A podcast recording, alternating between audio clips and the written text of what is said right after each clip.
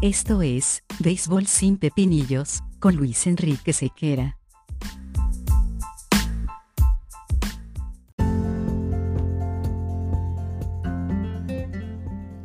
Béisbol sin Pepinillos es una presentación de Vatel. Despierta el sabor con Vatel.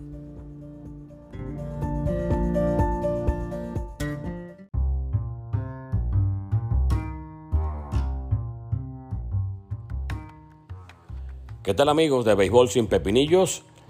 Tiempo sin aparecer por acá. Sin embargo, gracias al señor Omicron, que nos obligó a tomar un reposo obligado, reposo que es conveniente, necesario y además muy responsable, tomando en cuenta que esta variante suele ser mucho más contagiosa que la, que la primigenia versión del COVID-19.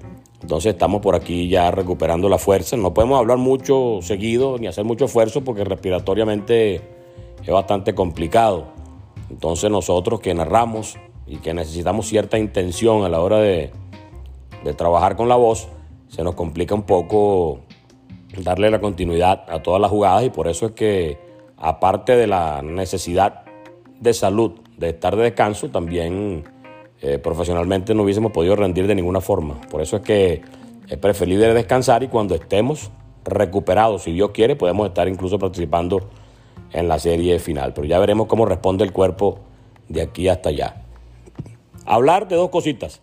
De la final hablaremos, evidentemente, pero hay un punto que quiero tratar antes de entrar en materia de la final y es la, la actitud que tomó eh, en redes sociales el jugador de Cardenales, el Ara Gorkis Hernández, con relación a la sentencia de la cual él fue víctima, entre comillas, porque lo poncharon con un picheo, a decir verdad, bastante alto y fuera de la zona de strike, que en su momento muchos eh, sí manifestaron que, no era una, una, sentencia para strike, mucho menos para, para ponchar en un momento importante a, a Hernández, en un equipo que estaba pugnando por por una victoria que le permitiera estar presente en, eh, o con opción real de, estar en la, en serie final. Sin embargo, a ti te pueden ponchar y tú puedes ser víctima de una injusticia con una sentencia.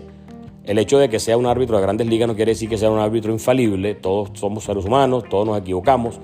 Y si nos equivocamos mucho, bueno, habrá que hacérselo saber de alguna forma. Pero yo puse en mis redes sociales, con todo el respeto del mundo, y ni siquiera nombré al, jugador porque no es la idea de atacar a nadie ni de exponer a nadie.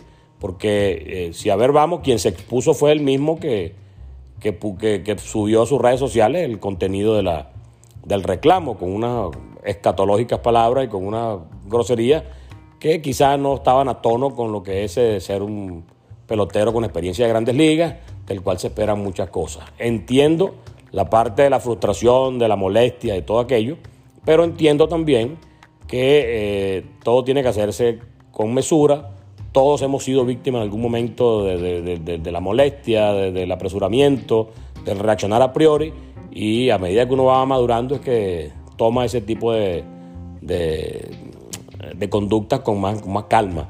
Sin embargo, eh, vale la pena destacar dos cosas que sigo sosteniendo que no fue la mejor manera de reclamar, no fue la manera más elegante de reclamar, no fue la manera más eh, viable de que un reclamo delicado y complicado que merece ser revisado, entonces vayan a tomarlo en cuenta de manera más seria, porque la forma en la cual se hizo el planteamiento entonces no fue el más adecuado. Entonces tú tienes en las manos un reclamo o una, una, una posible situación que amerite un llamado de atención, pero eh, todo eso se pierde cuando se emplea un término o un manejo o un tipo de reclamo que no tiene nada que ver con, con lo que verdaderamente quisiera la liga escuchar. Un argumento serio, un argumento respetuoso, un argumento orientado a que si las cosas se corrijan y no hacia la destrucción de otra, de otra persona.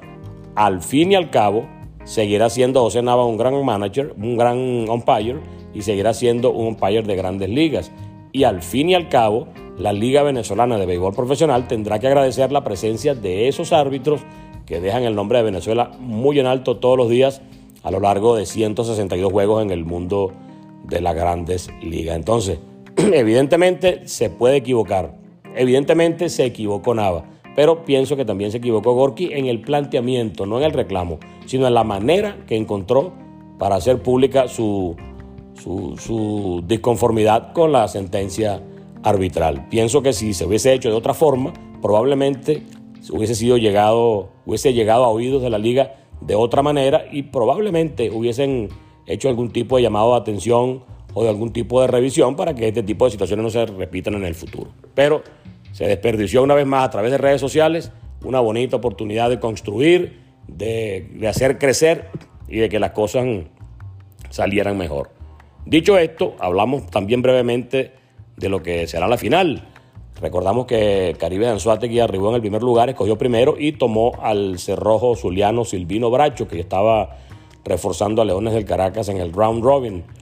Confiado en lo que será su planteamiento ofensivo, no está de más jamás añadir un brazo de la calidad y solvencia de Silvino Bracho, que si nos ponemos a sumar también la presencia de otros cerrojos importantes como Esteban Aro, pudieran darle una parte final muy solvente en materia de picheo para un conjunto que batea tanto y que tantos problemas con el picheo tuvo a lo largo de la temporada. Así que plenamente justificada la escogencia de Silvino Bracho, como también está justificada la escogencia de César Jiménez como eh, abridor del equipo Navegantes del Magallanes, otro equipo que batea mucho y que cerró la serie de round robin dando muchos batazos y haciendo muchas carreras. Entonces, está prácticamente cantado el hecho de que los dos equipos van a producir carreras y eh, necesitaban de alguna forma atajarse mutuamente en materia de picheo.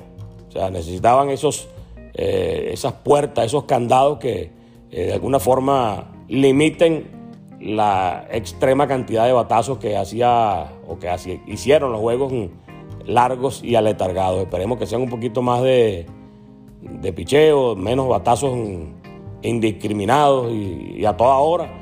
Y por fin veamos un, juego un poquito más, más, cerrado y menos, y menos abierto. Esa es la intención. Nos imaginamos que el equipo Caribe Anzuategui y, y también Navegante del Magallanes van a, a, tratar de hacerlo. Mike Álvarez, con control pleno de lo que es el picheo y con conocimiento también de la organización, se medirá al manager del año, que hizo un gran trabajo sin duda alguna como Wilfredo Romero. Así que ya veremos cómo nos va a todos los fanáticos y a todos los comunicadores y a todos los que siguen de una u otra forma el béisbol profesional venezolano, que es la fase previa a lo que será el mundo de la Serie del Caribe, que por eso es que el formato de juegos, eh, el calendario de la final, dejó de ser el 2-3-2 con dos días de descanso para transformarse en un tren, día de descanso y cuatro consecutivos, aún cambiando de sede. Así que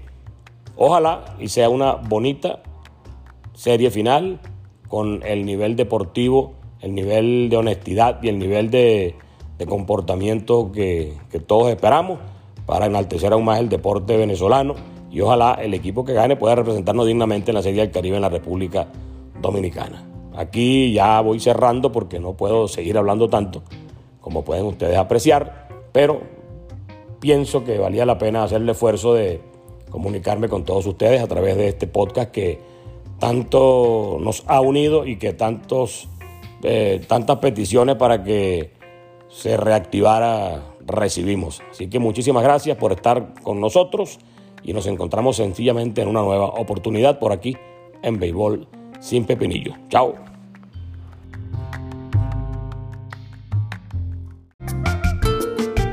En Venezuela, el béisbol es sinónimo de pasión, esa que nos mueve, nos emociona, nos une y nos hace despertar el verdadero sabor de la fanaticada. Esta nueva temporada, mantente al bate con Vatel. Despierta el sabor de tu pasión, despierta el sabor con Vatel.